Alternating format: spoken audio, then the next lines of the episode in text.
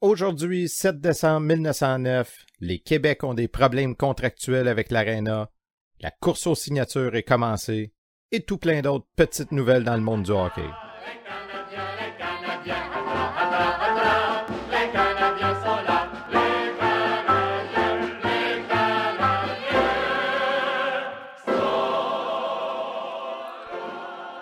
Bonjour à toutes et à tous. Bienvenue à la revue de presse du Canadien de Montréal du 7 décembre 1909, une présentation de Raconte-moi mes ancêtres.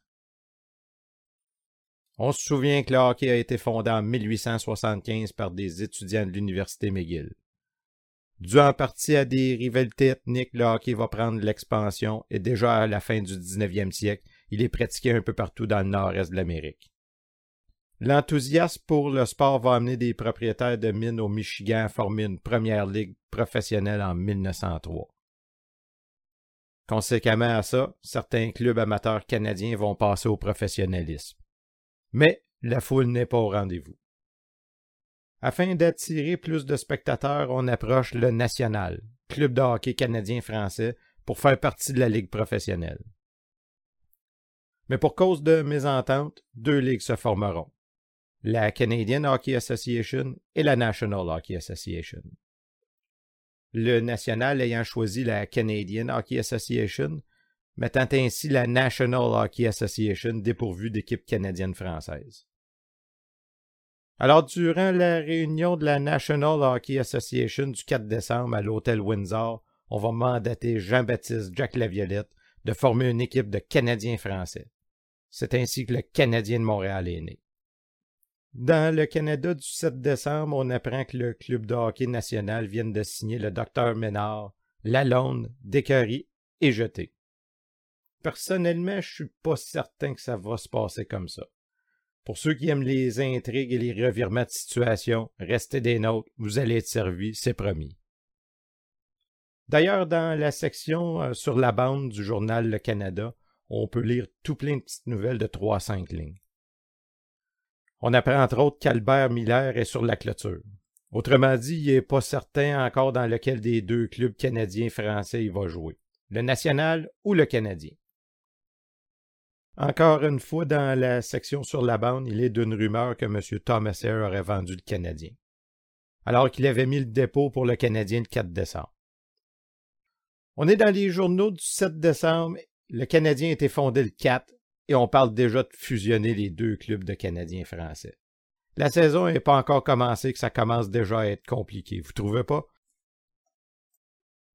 Mais c'est pas juste chez le Canadien que ça va être compliqué.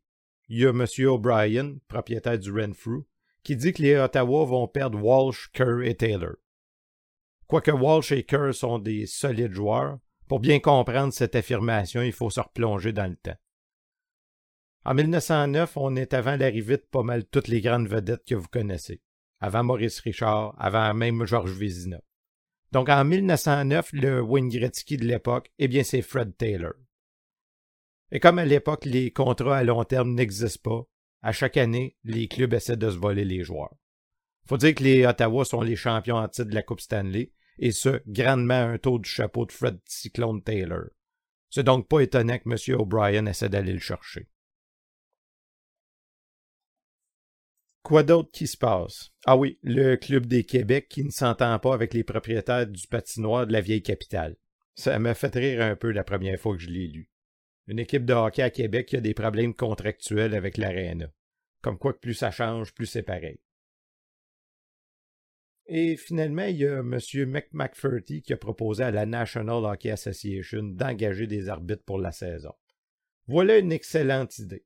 Et en lisant ça, bien, ce qu'on apprend, c'est qu'avant, les arbitres n'étaient pas payés.